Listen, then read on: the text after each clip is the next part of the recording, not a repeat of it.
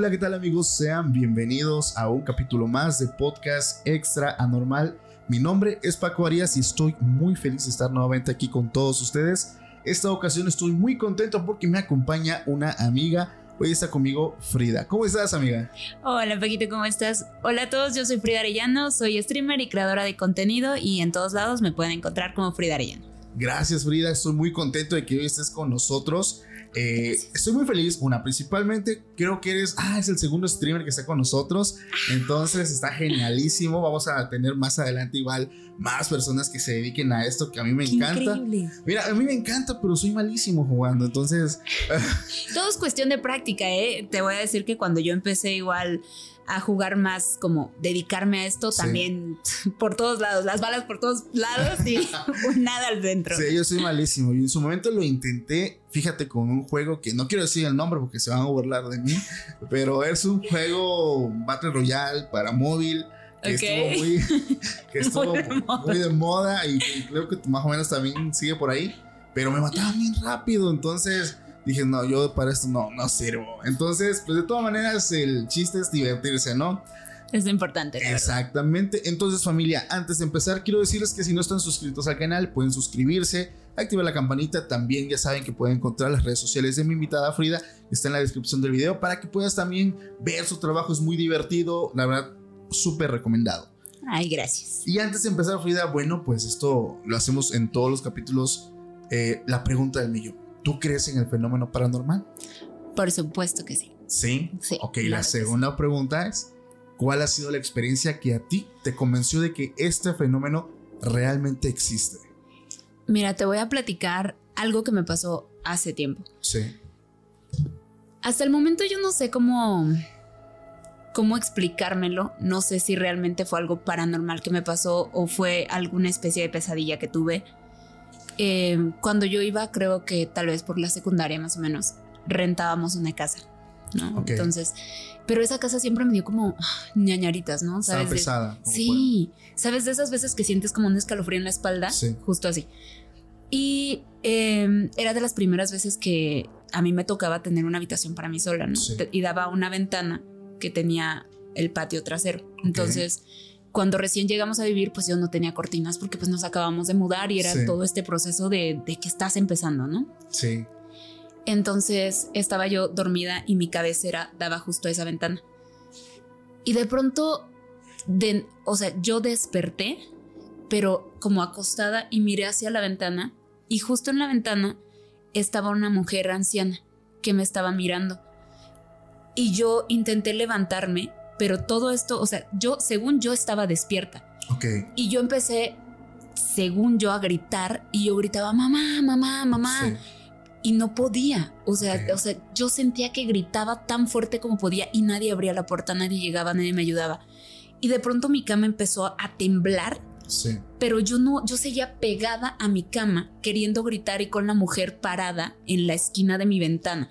Pero te puedes imaginar toda esta parte oscura que daba el patio y, una mujer extraña y parada y mi cama temblando.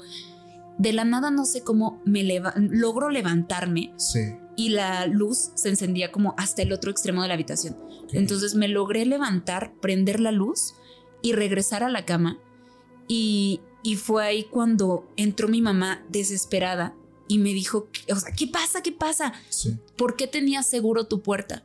Y yo le dije, mi puerta no tenía seguro, yo nunca le pongo seguro precisamente porque me daba miedo la casa. Claro. Entonces ella dice que estuvo intentando abrir y que hasta que yo prendí la luz fue cuando ella logró abrir la puerta y entrar a mi habitación y verme.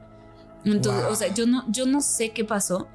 Eh, en este momento creo entender que fue una parálisis del sueño. Sí. Pero lo curioso aquí es que justo platicando con eh, gente de mi chat igual, hablábamos de que en las parálisis del sueño solo existen tres personajes que se aparecen y que son como los consistentes todo el tiempo. En así, a nivel internacional, pues hay estudios que hablan de eso. Solo aparecen tres criaturas o tres formas que son eh, la sombra, el señor del sombrero y la anciana. Y a mí me tocó encontrarme con la anciana.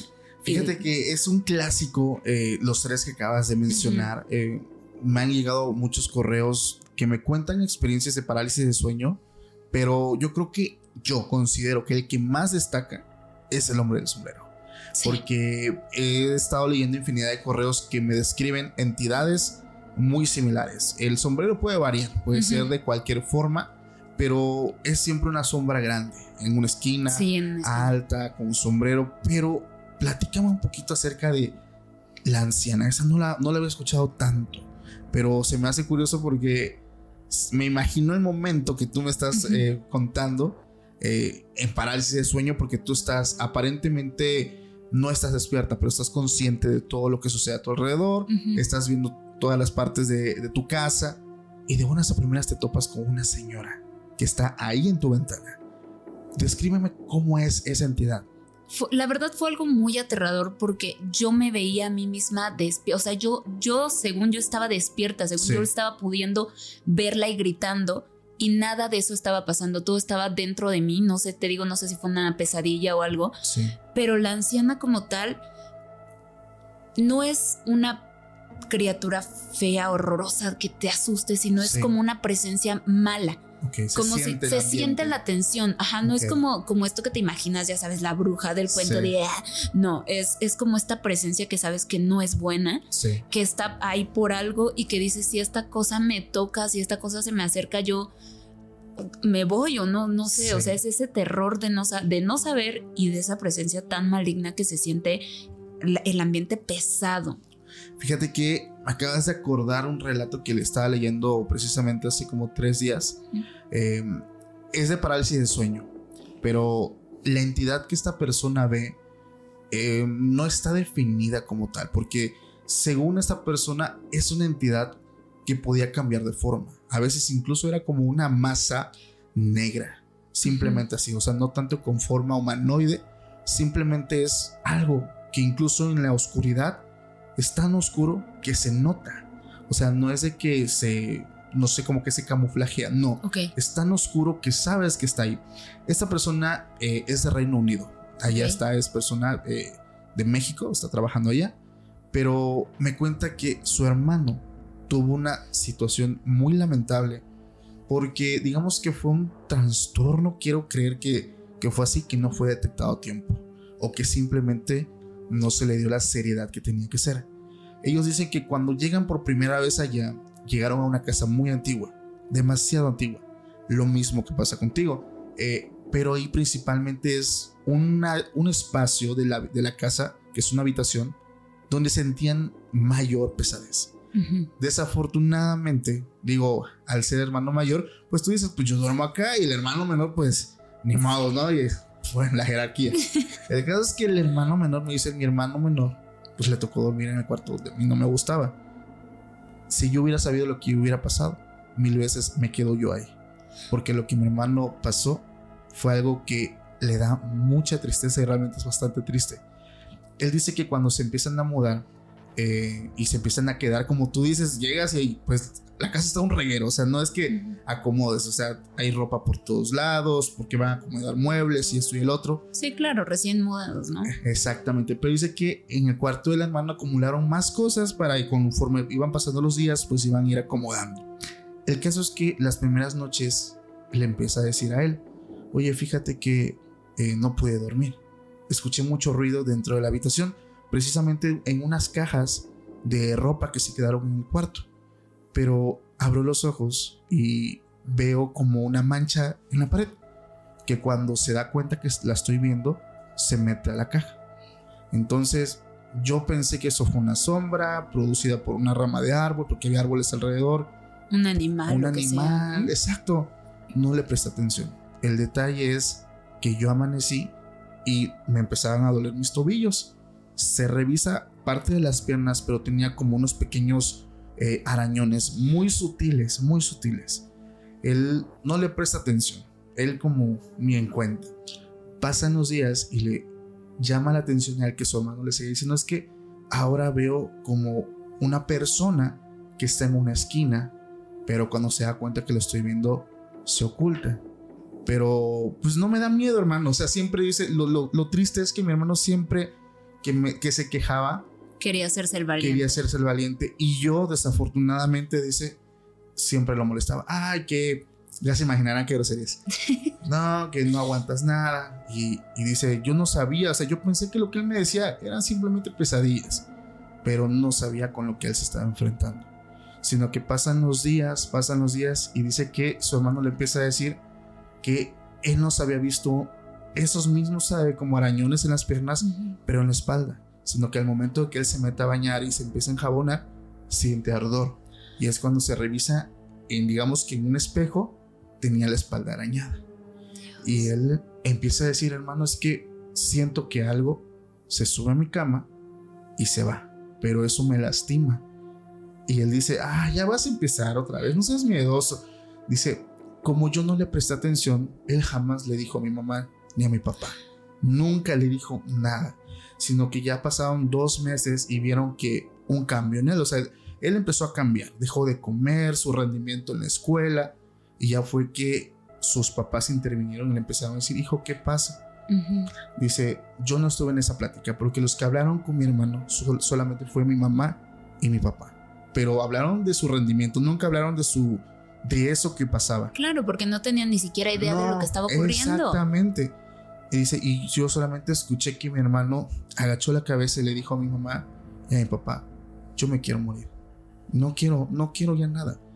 Dice, en ese momento yo entendí que algo pasaba, porque no solamente fue un cambio eh, de rendimiento, es como si eh, es una persona, dice que te das cuenta que tiene un brillo y eso se apaga. apagó. Es como si se lo hubiera estado trabajando para llevárselo poco a poco, ¿no? Exactamente. Le diste al clavo.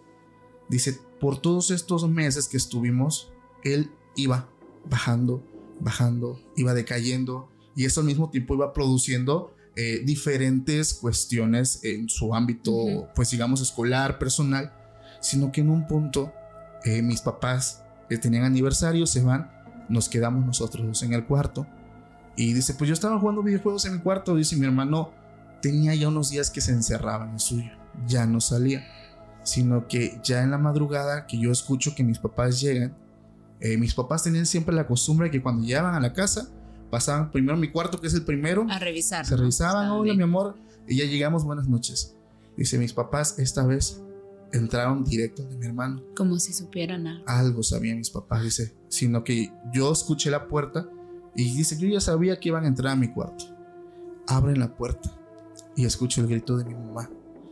Y yo me levanto y mi mamá gritando, mi mamá gritando, mi papá también diciendo que iba a llamar a una ambulancia, gritándole, hijo, no. Salgo de mi habitación y veo a mi hermano en una soga. Ya saben cómo, no lo puedo decir tal, tal cual.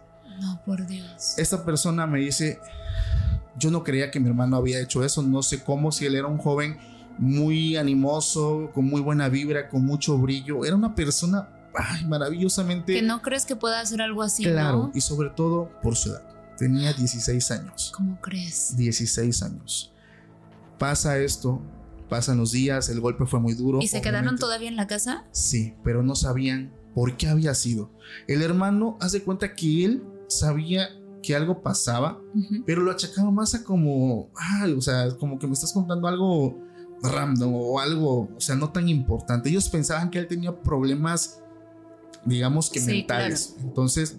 Como de depresión o cosas por el estilo y que no sabían. Exactamente, por eso en un principio dije, lo, como que lo achacaron más a un problema mental. Nunca le tomaron atención al, digamos que al ámbito paranormal, porque mucha gente no lo cree. Y justo eso te iba a decir, de hecho, creo que precisamente por eso como que el mismo hermano dijo, ay, está soñando, ¿no? Estas son locuras. Y los papás como al, principio pues ni siquiera sabían, como que buscaron esa, esa opción de que sea algo mental, porque dices, una parte de ti no quiere creer, uno, que eso sea real, y dos, que te esté pasando a ti.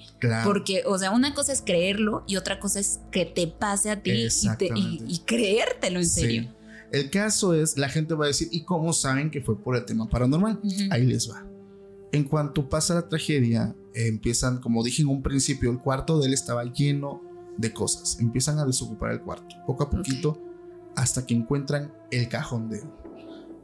Este, este chico había estado haciendo como un diario. Y ahí es donde se enteraron de todo. Desde el principio donde puso que su cuarto le causaba mucho miedo, pero que no quería parecer cobarde ni ante su hermano ni ante sus papás yo aguantaré, eran sus palabras. Pasaban las hojas, eh, esta entidad que veo me empieza a molestar, dice que quiere que me quite la vida. Pasan los días, esta entidad ahora la veo donde yo estoy, me sigue me, sigue diciendo que proceda a... Que lo haga, que, lo, haga. digamos así. Pasan los días y él dice, ya no aguanto la voz, ya no aguanto la voz, no, mi hermano no me cree, mis papás menos me van a creer y es cuando él decide, pues digamos que dar este paso. Y es donde ellos se enteran que efectivamente como el hermano menor sintió esa presencia y lo dijo en el correo que me manda Paco, si yo hubiera sabido que eso le iba a pasar a mi hermano, yo mil veces me hubiera quedado ahí. No, hombre. Porque ya pasaron 15 años de eso y yo sigo soñando con sus últimas palabras que me decía, hermano, mm, yo voy a ser valiente como tú. Voy a ser valiente como tú.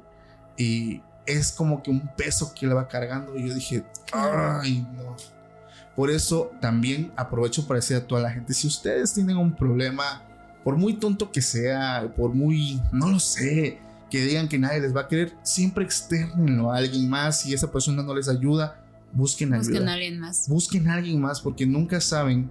Digo, médicamente podemos decir que fue un trastorno mental, podemos hablar de una esquizofrenia que no fue tratada, o simplemente podemos achacarlo a algo que no conocemos, algo oscuro que digamos porque pasa, a veces las casas son muy antiguas. Nunca sabes qué pasó en una casa que estás rentando. Y las energías se quedan atrapadas. Esa es la realidad. Y justo, justo ahorita que estamos hablando de esto, hiciste que me acordara igual de una historia em, de un chico al que le gustaban mucho como estas situaciones de misterio, esto, todo lo paranormal, las cosas de terror. Y en una ocasión cuando tuvo la oportunidad de viajar a Ciudad de México, él igual, por lo mismo de su gusto por las cosas paranormales, decidió hospedarse en una casa antigua.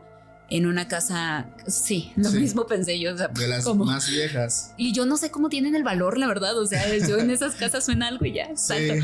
Pero, o sea, él decidió hospedarse ahí. Sí. Y dice que desde la primera noche que él estuvo, como que sentía volvemos a lo mismo, las vibras raras que se sienten. O sea, el cuerpo no miente. Si sientes esas vibras es porque ahí hay algo. Entonces él, él platica justo esto que eh, en su primera noche empezó a oír como murmullos, como vocecitas y tal, pero él trataba de decirse a sí mismo lo mismo que hacemos todos. Es el viento, es la tubería, es alguien que está pasando. Buscamos una razón lógica. Para no asustarnos, ¿no? Sobre todo si estamos solos, dices, algo tiene que ser otra cosa, ¿no? Sí. Entonces él justo estaba haciendo como esto, ¿no? Tratar de suavizarse a sí mismo esta situación. Entonces dice que empezaron a pasarle cositas más extrañas, como que se despertaba en la madrugada y se daba cuenta que las luces que él había dejado prendidas en la habitación estaban apagadas. Entonces eran cosas como, no sé, le movían los zapatos o había cosas como raras que él recordaba que habían estado en otra posición, en otra forma y empezó a tener como sospechas. Entonces un día agarró valor y decidió preguntar a la persona encargada del, del, del lugar, ¿no? Sí y le preguntó a, la señora que, o sea, que si había pasado algo, por qué se sentía tan raro. Y la señora como que al principio estaba renuente a decirle las cosas, o sea, como que no decía, quería decirle. Sí, pues al final quién va a querer echarle claro. a un lugar, sobre todo si lo está rentando, ¿no? Pero terminó por confesarle que hacía mucho tiempo, que siempre habían tenido como problemas con esa habitación en específico. Que los clientes se quejaban, que pasaban cosas, incluso cuando la habitación estaba vacía. Sí. Eh, de pronto sonaba el teléfono de recepción y era de esa habitación. Cuando subían a revisar no había nadie o las camas estaban revueltas, o sea, como que muchas cosas raras pasaban en la habitación. Sí. Entonces terminó por, por platicarle que hacía años en, esa, en ese hotel se había perdido un niño que justo estaba hospedado en esa habitación con su madre. Ok. Buscaron, buscaron, eh, llamaron a la policía, llegó gente, todos los vecinos, todo, y nunca pudieron encontrar al niño. Entonces em, la madre pues se tuvo que retirar y tal, y, nunca, nunca pudieron encontrar nada.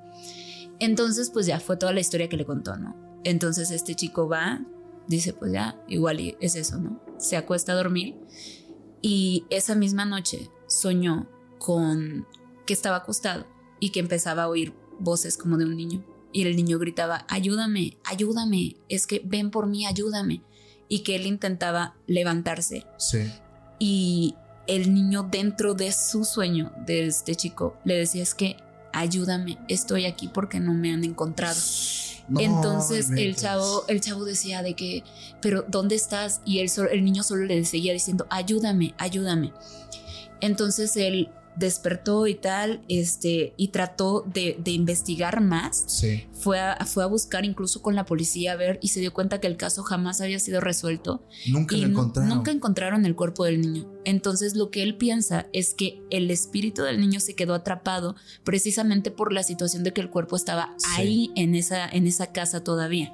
Entonces es como toda esta historia de que él quiere, pero pues nunca hubo como ya nunca más volvió a soñar con el niño, ya no tuvo forma de, de, o sea, las cosas raras seguían pasando. Claro. Eso sí, pero nunca, nunca pudo dar él un paso para resolver más y siempre se quedó como con este temor porque dice que hasta la fecha, cuando escucha ruidos, aunque ya no esté en esa, en esa casa ni nada, escucha ruidos y él mismo recuerda que en algún lugar de esa casa está escondido el cuerpo de un niño que pues obviamente ya no está con ya nosotros. no está con nosotros, claro. Fíjate que una, una situación que me comentaba una persona experta que lleva años investigando casos paranormales es que decía que cuando tú estás en una situación paranormal, por ejemplo, llegas a una casa y ves que las cosas empiezan a caer y empiezas a soñar, por ejemplo, con el espíritu de una persona que te dice, te trata de dar mensajes, es porque esta persona está buscando algo, o sea, se quiere comunicar contigo, no es... Eh,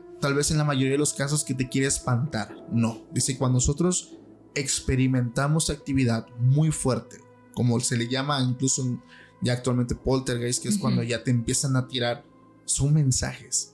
Pero sí, podrán ser siempre mensajes, porque a veces yo creo que hay entidades malignas que, digo, o sea, por un lado sí están estas personas que sí eh, hasta cierto punto te están pidiendo ayuda para resolver algo, pero ¿qué pasa cuando son estas entidades malignas como este poltergeist tan famoso que, que creo que fue en Reino Unido igual, ¿no? O sea, que, que fue, creo, el, que hay, hay casos documentados y tal que tienen a la niña volando. Sí, de hecho hay hay, hay, registros de poltergeist muy agresivos. De hecho, en unos capítulos pasados con mi amigo Samudio presentamos evidencias reales, o sea, que ya pasaron por la Agencia Mexicana de Investigación, no son videos truqueados, es realmente evidencia pura 100% paranormal. Y en su mayoría, como tú dices, o sea, no son espíritus buenos. Mm, eh, o sea, también está la parte de sí, los que te quieren dar un mensaje y por otra parte está entidades que simplemente te quieren hacer daño, te quieren dañar, quieren, eh, o algunas veces son territoriales, o porque los estás invadiendo o simplemente porque esa es su naturaleza. Y que, quieren espantar. Y que realmente sí existen. O sea, yo tengo un amigo que estudia para ser sacerdote, pero él estudia en Roma. Entonces, él justo por la misma situación que te digo que a mí también me gusta mucho este, tema, eh, justo hablaba yo con él de, esto, si, si realmente existen todavía, porque ves que ya no se menciona tanto como antes, ¿no? Todavía esto de los exorcismos y este tipo de cosas. Y, él me explicó que sí, que de hecho en el Vaticano sí todavía tienen un área especial para los sacerdotes. No cualquier sacerdote te puede hacer llegar y decir, te voy a exorcizar. O sea, eso no es así. Eso me queda claro también. O sea, no, no es así para nada. O sea, hay, hay ciertas personas que tienen toda una educación específica y que te hablan así de no sé cuántas lenguas y que saben cientos y miles de nombres de demonios y es una eh, y justo hablaba con él porque dice que sí les han llegado a dar seminarios a los cuales no puede entrar cualquier persona, sino hasta cierto nivel de estudio. Ya tienes como permitido ingresar, pero que son como muy específicos para los sacerdotes que se van a dedicar a hacer exorcismos. O sea, y que no es como lo ves en las películas de que ya dice, ay, él está poseído y ya llega el sacerdote. No. Dice que la iglesia actual hace un montón de estudios, o sea, que les hacen estudios psicológicos, estudios este, de medicina total, o sea, para asegurarse de que no es, como lo decías hace rato, esquizofrenia o que no es cualquier otra situación, sino que les hacen mucho, es un proceso larguísimo antes de llegar al último punto que viene a ser el exorcismo. Y que no es como de que ya en un exorcismo ya se salió lo que sea que tengas poseído, ¿no? Sino es... De hecho, eh, es algo que comentábamos, eh, la gente lo va a recordar en uno de los capítulos pasados con Israel, el pastor Israel, que comentando, por ejemplo, el cambio fuerte de esto fue cuando se toparon con el caso de Annelies Mitchell la mujer con la que se inspiran para hacer la película El exorcismo de Emily Rose. Porque ese caso causó mucha controversia, no tanto por la posesión, sino por lo que pasa después, ya que tanto sus padres como los sacerdotes que, llevaron a cabo pues estas eh, prácticas eh, fueron acusados por negligencia. Entonces, ¿por qué? Porque la gente, eh, hay, hay, gente que asegura, a ver, hay gente que asegura que no era una posesión y hay gente que asegura que sí lo era. Es por eso que siempre el Vaticano o la iglesia eh, va a tener como estas, em, estos filtros para saber si sí lo es o no lo es. Entonces, en su momento recuerdo que eran tres, que era eh, que la persona presentara una fuerza sobrenatural, que la persona hablara una lengua que no hablaba y la tercera que la persona repudiara eh, o evitara las imágenes religiosas. Entonces eran como el, las tres de en ese entonces. entonces Ahorita, como tú lo dices, justamente se han vuelto todavía mucho más específicas y más quisquillosas, digamos, todas estas medidas para evitar un tipo de negligencia. Sí, claro, porque es muy peligroso. sí, claro. Hay gente que. Ahorita la persona que ya se le va a practicar el exorcismo tiene que pasar, como tú dices, por filtros médicos, estudios, eh, si no consume estupefacientes, algún tipo de. Sí, no, es un proceso larguísimo antes de llegar a, como tal hacer un exorcismo. Pues, Exactamente. Incluso ya en el exorcismo, como proceso establecido, está que esté un médico pendiente de los signos vitales, viendo cómo está la persona para evitar ese tipo de cosas. Digo, con esto se fue, con el tiempo se fue como adaptando y está bien, yo creo que está muy bien, porque pues así también podemos eh, identificar rápidamente si realmente es una enfermedad mental. ¿no? Sí, claro, y también porque la realidad es que hay mucha gente o existe mucha gente que, que lo toma, no sé si decir como a broma, pero que buscan como un momento de llamar la atención y inventan muchas cosas que dan pie a que se le quite el valor a esto que, que, realmente sí existe. O sea, porque si está el bien, tiene que existir el mal. O sea, eso, eso es lógico, pues, en todos lados.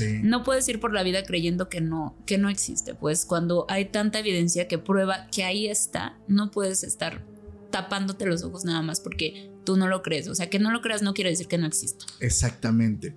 Fíjate que aquí, Frida, te quiero contar una anécdota que también me mandan al correo. Esta es muy cortita pero tiene que ver con ese tipo de energías, como tú lo decías, o entidades que se quedan atrapadas eh, o aprensadas en ciertos lugares. Esto me lo escribe este, una mamá, una mamá de familia, que dice que le encanta ver el podcast mientras hace los quehaceres. Entonces, qué, qué, maravilla, qué bendición. Sí, entonces por ahí he visto varios mensajes. Bendiciones y saludos a todos los que escuchan por ahí el podcast mientras limpian la casita, que lavan los trastes, este, pues ahora sí que qué gusto que nos permitan que los acompañemos en cada momento. Entonces yo también, fíjate, te voy a confesar algo, esto nunca lo he dicho. Cuando grabo podcast, tengo a mi invitado, diferente como en este momento, pero siempre me imagino que tengo gente aquí, digo, adicional a los que nos apoyan.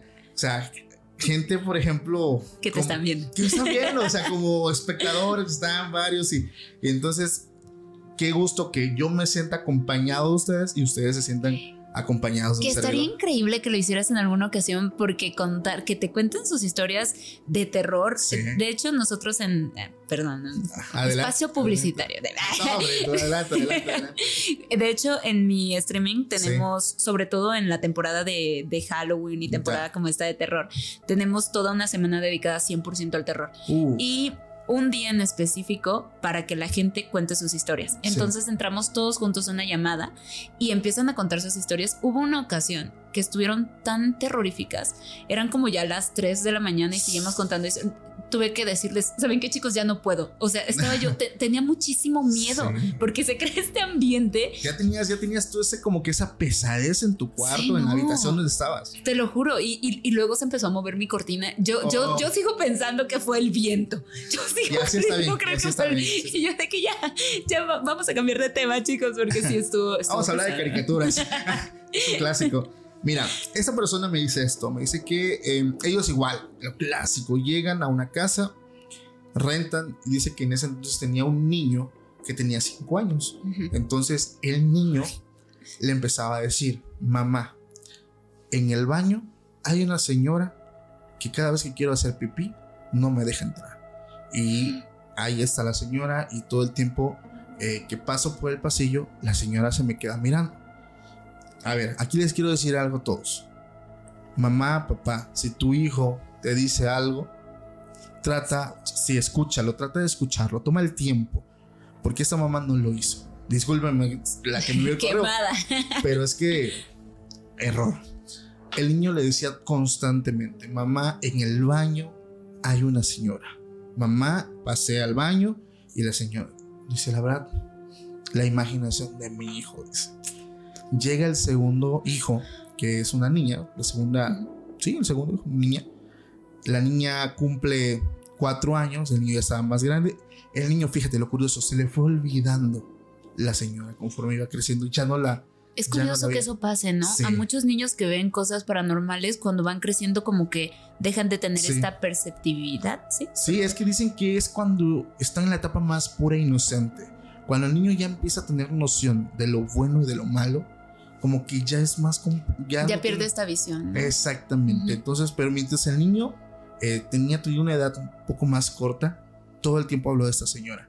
Dice Paco, mi problema es que nunca le hice caso, sino que llega mi niña, empieza a hablar y lo primero o, las primeras oraciones que me decía, la señora del baño. Y fue donde dije, ok, ok. Esto ya no es normal. Esto ya no es normal. Una, ella, su hermano ya no había hablado de esto. Ya tenía un buen rato que su hermano no lo hablaba. Pero me acuerdo que mi primer hijo constantemente me decía, eh, la señora del baño. En ese momento ella decide como que contactar a una persona que se dedica a limpiar a eh, personas ah, a, este, a este ámbito. Y efectivamente, dice, la persona llega a la casa y lleva como, ay, ¿cómo se llaman esos? Que es como un... Como para el palo santo, como para un mar y eso. Ándale, eso, que lleva como un mito. Ajá, sí. Y pasan por los cuartos y por todas las habitaciones como que echando este humo. Y le dice, señora, en su cuarto, la casa está tranquila por su cuarto, pasando por el baño, se siente una pesadez. Le voy a decir algo que nunca había pasado. El humo que iba despidiendo esto, cuando pasé por ahí, hizo un rostro. O sea, el mismo, el mismo humo dibujó un rostro de una señora anciana. Dice, cuando, cuando yo escucho eso, ya, ya no dudé ya no dudé. Pues se tardó mucho, ¿eh? Ya eran los dos hijos. Y la señora dice, es que el humo tomó una forma y se fue formando un rostro, pero una persona grande, mujer, rasgos de mujer. En ese momento dice que se hizo un proceso de limpia, pero que por lo que ella entiende, no fue un proceso que demoró una o dos días o tres días, demoró semanas, porque dice que este, esta energía o esta entidad que la representan como espíritu humano aprensivo, llevaba años ahí. O sea, no es de Se estaba volviendo cada vez más fuerte. Sí, y aparte, ya era su lugar. Para ella es su casa, ellos son los intrusos. El caso es que la señora investigando, fíjate, revisando todo el tema de la casa, porque esa casa fue herencia de, de digamos que los actuales dueños, empiezan a subir y a revisar y con los vecinos esa casa hace 30 años habían tenido a un familiar de ellos mismos que era una mujer que se dedicaba a la hechicería. Esta mujer que se dedicaba a la hechicería precisamente practicaba lo que algunos brujos le llaman, ay, no sé cómo, cuál la palabra, no sé si era nigromancia, discúlpenme, pero era esto de hacer ofrendas, pero no solamente con animales, con personas. Con personas. Entonces la gente del pueblo la conocía como la bruja del pueblo, pero la cual era sumamente peligrosa y muy poderosa. Esta mujer, eh, un día en su casa, llegan personas del mismo pueblo a, digamos, como les decimos aquí en vuelos de Oaxaca, a lincharla. Entraron a su casa. Por eso se quedó su espíritu ahí atrapado. ¿Y sabes dónde pasó todo? En el baño. En el baño. Ahí pasó, ahí encontraron el cuerpo. Esa casa quedó manchada, digamos, por esta parte de la historia. La casa pasa de dueño en dueño. Obviamente pasan los años, se remodelan y llegan ellos a vivir. Lo que le dijo esa persona a esta señora que me escribe señora, qué bueno que no le pasó nada a sus hijos. Porque ya una vez que se enteraron de todo esto, esta entidad que está aquí se los pudo, le, pudo haber hecho. Pudo haber. Sí, les pudo haber hecho algo. ¿Por qué? Porque está cuidando su casa. Es su casa. Entonces fue un proceso muy fuerte. Por eso la gente a veces que está conmigo dice: ten mucho cuidado donde rentas, que te regalan, que recibes, que tomas, porque nunca sabes tanto de quién fue como de cuál es la intención de la persona. Em, por ahí una vez vi un comentario de una persona que decía, Paco, vi que eres bien desconfiado.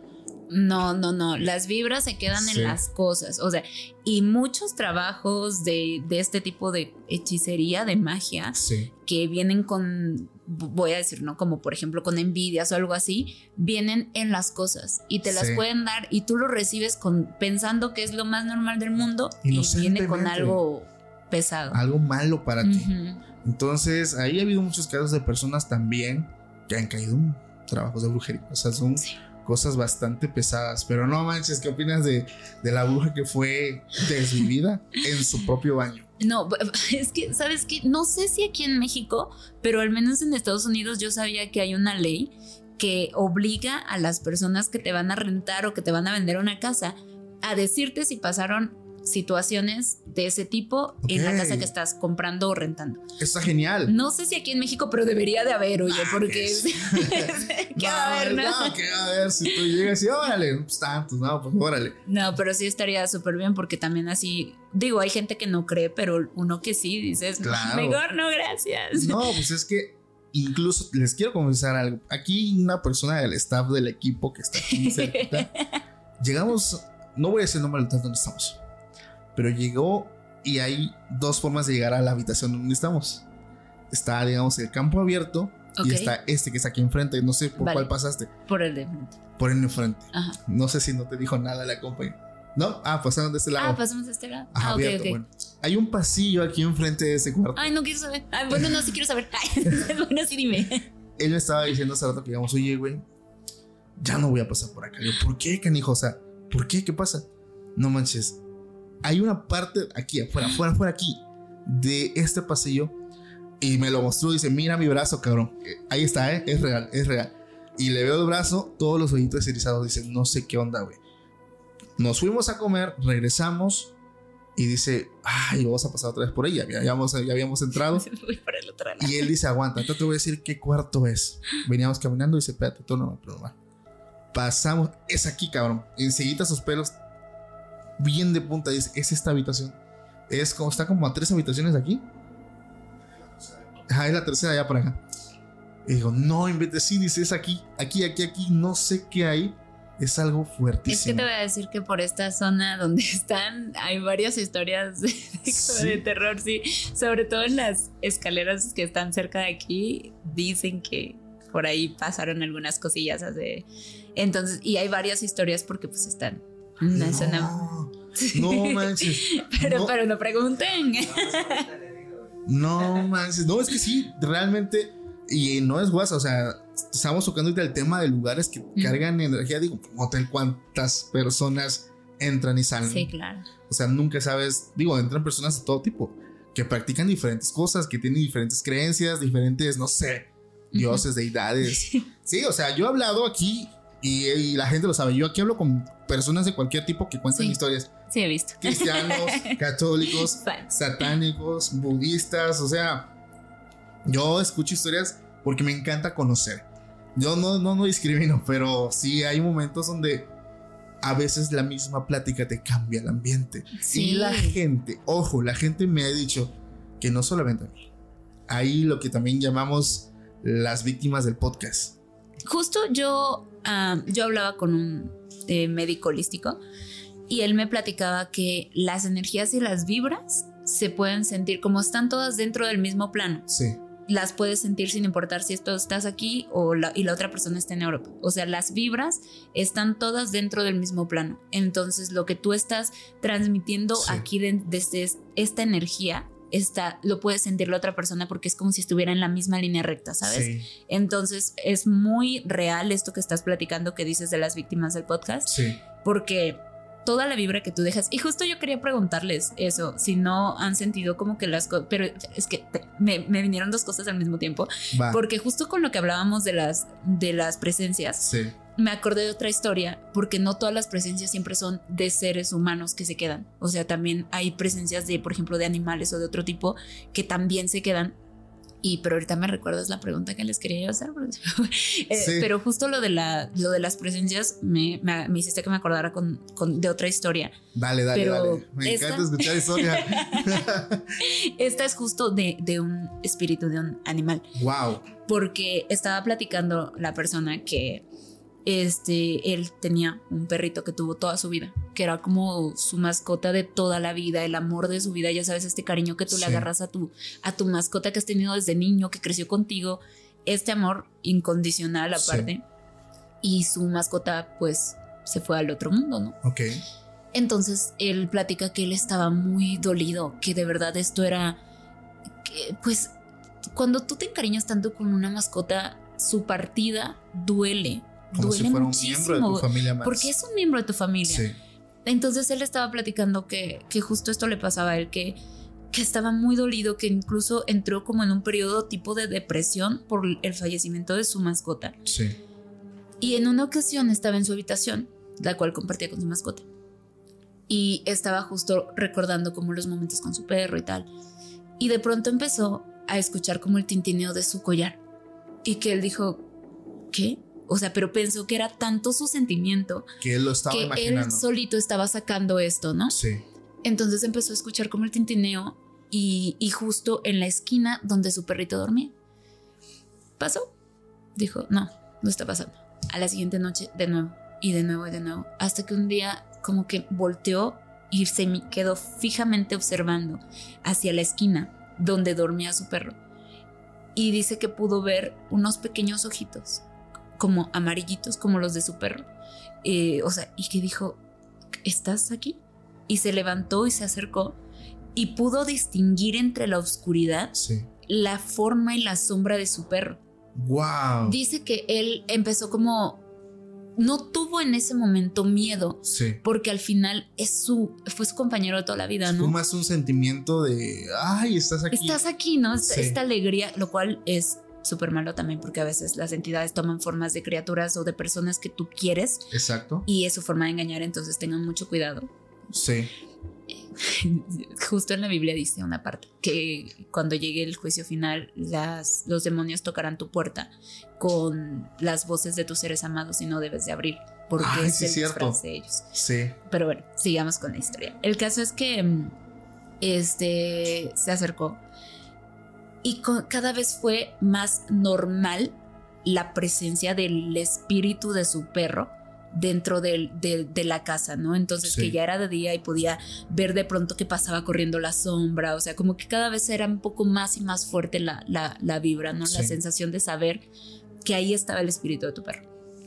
Entonces un día dice que él estaba acostado ya con esta costumbre de ver ese fantasmita, ese espíritu y que el perro empezó como que a, hacer, bueno, el espíritu del perro empezó como a hacer de, nervios, de movimiento. Y él se dio cuenta que lo estaba queriendo como guiar a algún lado, ¿no? Sí. Entonces tomó valor y dijo, porque era de noche, tomó valor y dijo, bueno, voy a ver qué quiere el espíritu, ¿no? Sí. Como que lo fue guiando. Como que lo fue guiando, exacto. Y lo llevó al rincón más oscuro de su patio, donde le habían hecho la tumba al perrito y en la tumba había como cosas raras. O sea, la, la tumba estaba ahí. Sí. Aparentemente sin haber sido tocada, pero había cosas que él no había puesto ahí antes. Ok. Entonces esto le empezó a dar como, como unas vibras raras porque ya de por sí él se preguntaba por qué el espíritu del perro seguía atado a la casa. Ok.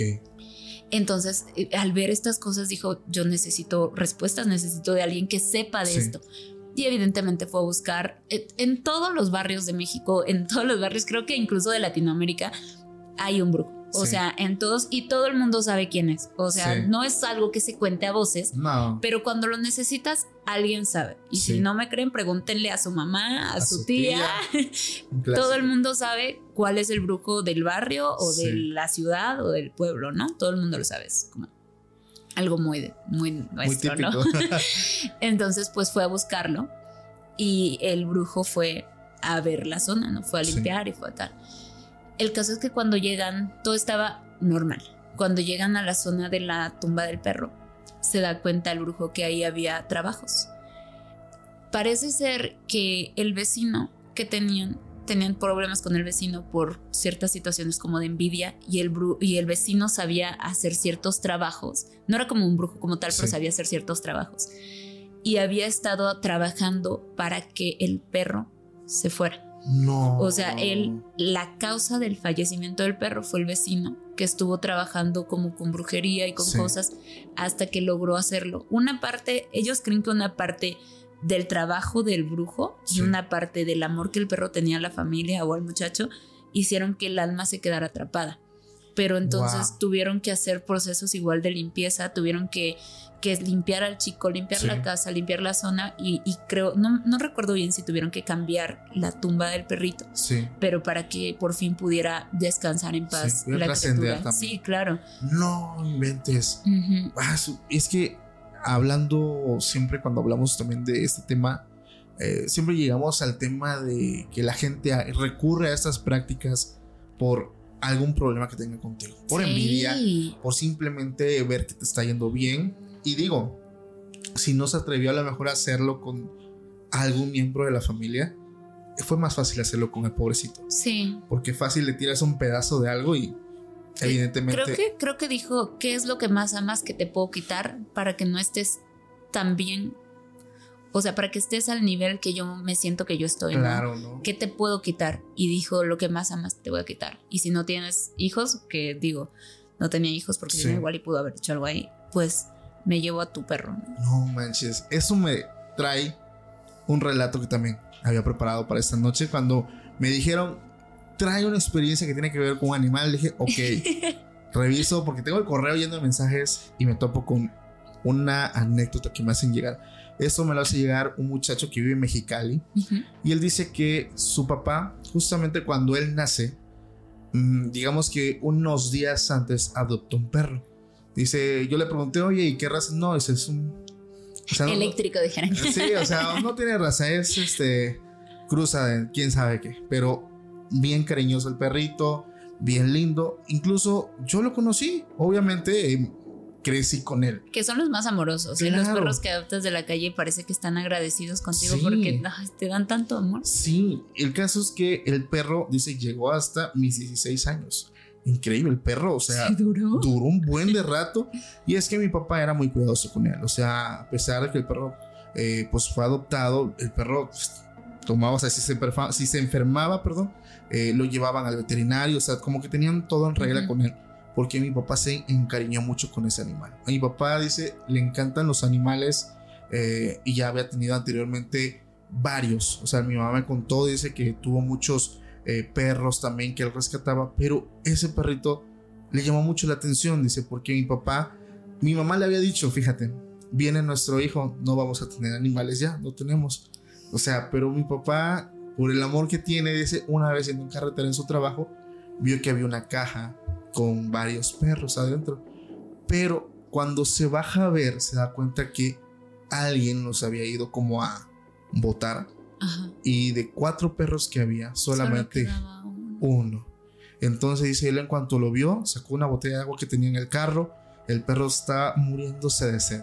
Lo subió al carro y ahí empezó como que la, la amistad, ¿no? La historia Desafortunadamente los otros tres... Pues ya no, lo lograron. No lograron.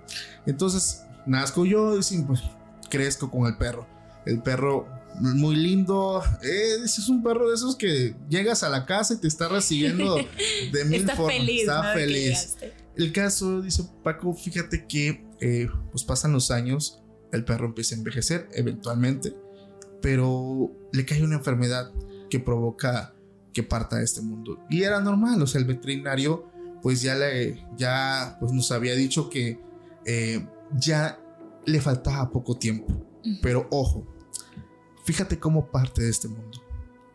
Esta enfermedad era una enfermedad la cual iba haciendo que su cuerpo empezara a tener múltiples fallas. Al ah, principio se, pensó que era un virus, que porque ya el perro estaba en edad avanzada, pudo atacarlo y dice que le dijeron que lo mejor que pueden hacer por él es que ellos lo durmieran. O sea, ¿por qué? Dice, porque ya, o sea, no tenía esperanza. Si lo dejaban por más tiempo, lo único que iban a hacer es que, este, pues digamos, iba a sufrir mucho. Sí, no. De mucho dolor. El caso, fíjate lo impresionante, esto está de locos. Cuando le iban a inyectar, mi papá lo abraza y yo lo abrazo. Dice, Paco, te lo juro y la gente no me lo va a creer. Escuché en mi oído que me dijeron, no me mates. No. Así se lo dijo, no me mates. Dice, yo me quedé frío porque no sé si lo imaginé, no sé, simplemente escuché eso. O sea, como cuando alguien se te acerca al oído y te dice algo así, quedito, rápido. Pues, o sea, como que muy rápido para que nadie se dé cuenta. No me mates, así. Dice, yo no sabía qué estaba pasando. Pasan, lo inyectan y nos llevamos el cuerpo. Mi papá ama mucho ese perro, dice, lo amó muchísimo. Y fíjate lo que le mandaron a hacer. Lo mandan, ¿cómo se llaman esto? Como que eh, lo dice Dice, y quedó hermosísimo el perro. Ay, no, pero. sí, yo también dije, o sea, está macabro. Pero dice que pues, hay personas, digo, y eso lo respeto mucho. Sí, ¿eh? cada quien, ¿no? Que pero. hacen eso con sus mascotas. Entonces, dicen que el perro lo traen y dice, quedó lindísimo. Quedó, y, el tenerlo ahí, es que no estaba en casa, lo tenían como dentro de un estante de vidrio. Yo, no sé si podría verlo ahí. No, yo tampoco. O sea, a mí me dolería muchísimo. Sí. Saber que ya no le puedo hablar y acariciar. O sea, igual, sí, no, ya no. Le dolería mucho. El caso es que el perro llega a la casa y dice: Los primeros días sentíamos que su presencia estaba ahí. O sea, sentíamos como que no se había ido. Aquí va lo extraño. Luego de unos días, yo me empecé a quedar solo en casa y empecé a notar extraños ruidos en la sala. Yo estaba en el cuarto, bajaba, mm, todo normal. Eh, siempre echaba un vistazo a la mascota, estaba en su estante, es como una caja de vidrio, por así lo, imagino, porque me dice que era un estante de vidrio que no, o sea, que estaba adentro. Dice, mm, los ruidos a lo mejor fueron del vecino. Pero una noche, eso es lo más raro, ¿eh? Y se me hace muy extraño porque, en teoría, el perro fue muy amado. Pasa que sus papás lo dejan solo y empieza a escuchar ruidos. Dice, yo ya iba a bajar otra vez a echar el vistazo, ya sabía que el ruido venía de afuera, pero el perro estaba fuera del instante. No, por Dios. O sea, no estaba dentro, estaba afuera. Yo me sacó de onda. Y él estaba solo, ¿no? Estaba solo. Dice, yo lo primero que hice fue verificar y gritar, mamá, papá, ya llegaron. Dije, a lo mejor mi papá lo va a limpiar o algo, porque sí lo hacía. Sí, claro. No, nadie. Cuando yo me subí a mi cuarto, el perro estaba dentro del estante. Bueno, pasa. Llegan sus papás y le cuentan lo que pasa. Dice que su papá no le cree. No le cree, no, ¿cómo crees? Eh, no, no, no, si él nos ama, que no sé qué. Pero la actividad empezó fuerte, o sea, fuerte. Y siempre es, o sea, no pasaba cuando estaban sus padres, pasaba siempre cuando estaba solo. Porque el perro se quedó con la idea de que quien lo había matado había sido él. Exacto. Entonces él me dice, Paco, yo siento que tiene que ver eso, o sea, que él me habló claro. y yo de alguna u otra forma omití eso. Le pregunté qué pasó con él, te quedaste, dice, no, nos mudamos de casa. Dice, mi papá, mi papá, mi mamá y mi papá tuvieron problemas, se separaron. Dice, yo me quedé con mi mamá y mi papá se quedó aparte con, con el perro. Con el perro. Dice, afortunadamente yo amé mucho a ese perro, pero no sé qué pasó, que un tiempo de, acá para allá ya no era amor lo que yo sentía, era miedo. Yo no quería estar cerca de, pues, del cuerpo, digamos, disecado. Sí, pues, del cuerpo. Sí, porque me producía mucho temor. O sea, yo no sabía por qué hacía eso, o tal vez sí lo entendía, pero era como que yo queriéndome engañar que lo que yo escuché esa vez no fue su voz, fue producto de mi cabeza. Y hasta el día de hoy, esta persona vive, digamos que con esa Incertidumbre, sí, ¿Habrá sido su voz o no? Porque déjame te digo algo si estás escuchando este capítulo.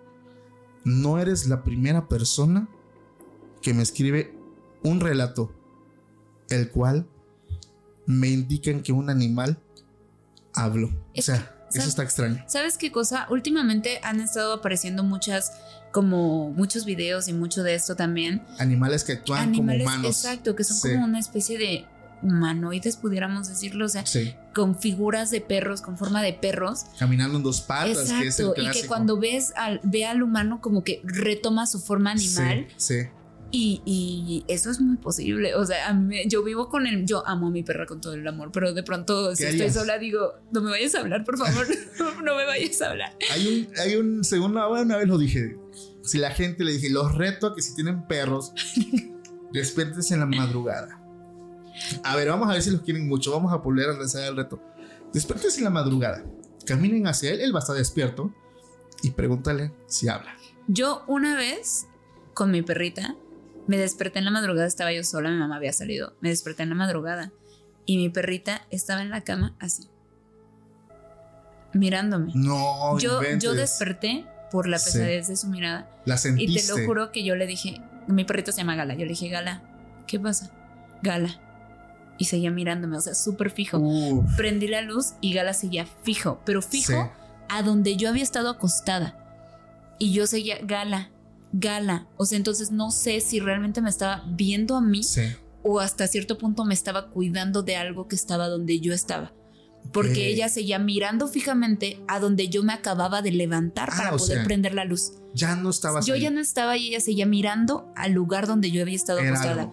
era algo. Esto y yo le seguía diciendo, Gala, Gala, Gala. Y ya hasta como la de no sé cuántas veces le hablé, hizo como. Y volteó.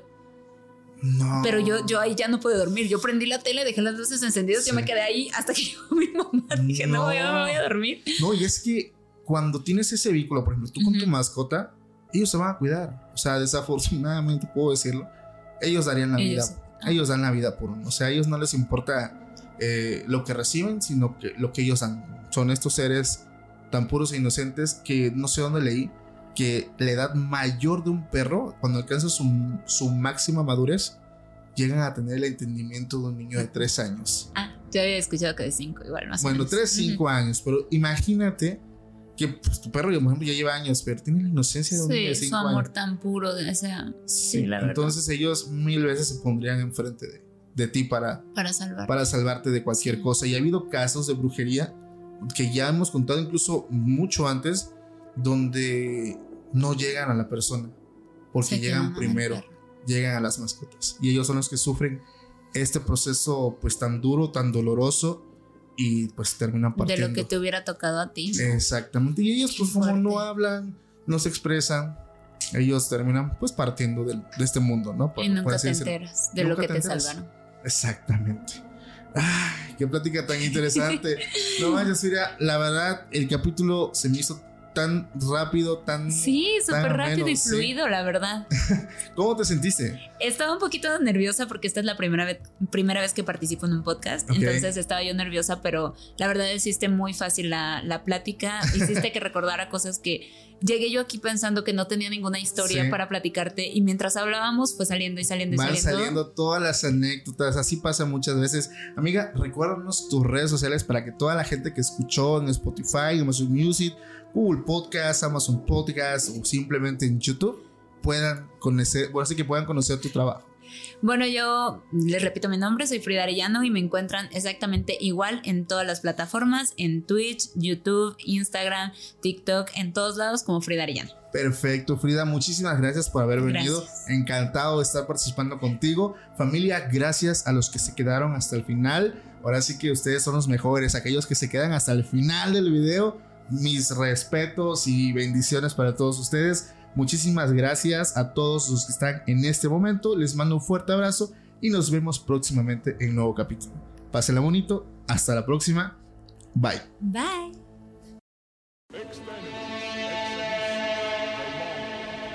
Hola, mi nombre es Jonathan y durante los últimos seis meses he estado rastreando las historias más aterradoras en Internet desde padres poseídos por demonios hasta mecánicos asesinos.